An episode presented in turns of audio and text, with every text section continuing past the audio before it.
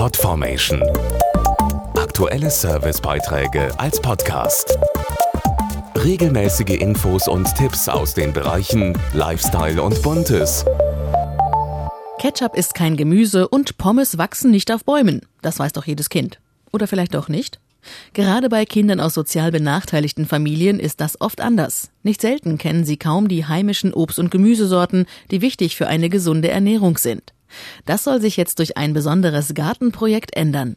Es schickt Kinder aus sozial schwachen Familien mit Harke und Spaten in den Garten und damit in die Welt von Zucchini, Tomate und Co. Man könnte auch sagen, Gärtner sucht Kinder.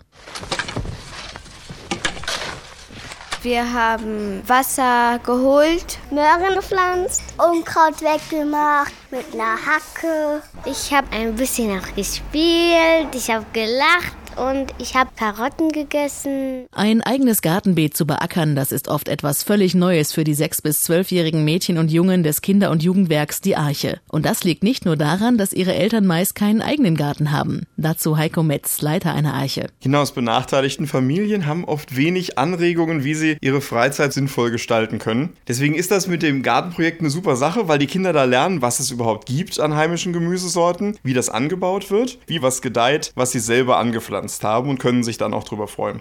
Richtig wertvoll für sie ist dann auch die Erfahrung, dass es ein bisschen dauert, bis so ein Salat geerntet und gegessen werden kann. Das dreimonatige Gartenprojekt für die Archen hat die Bepanthen Kinderförderung entwickelt und finanziert. Sie unterstützt die Archen bereits seit Jahren durch Spenden und zugeschnittene Förderprogramme und bringt die Kinder jetzt nach den Kochkursen im letzten Jahr in die Gärten. Das passiert alles unter professioneller Betreuung von einem Gärtner, der zeigt den Kindern einmal, wie man das Gemüse anbaut und pflegt, erklärt ihnen aber auch, welches Obst und Gemüse eigentlich was für Inhaltsstoffe hat, welche Vitamine da drin sind und wieso es zu einer gesunden Ernährung dazugehört. Den Höhepunkt des Projektes bildet im Herbst ein Erntedankfest, das mit allen Junggärtnern in den Archen gefeiert wird.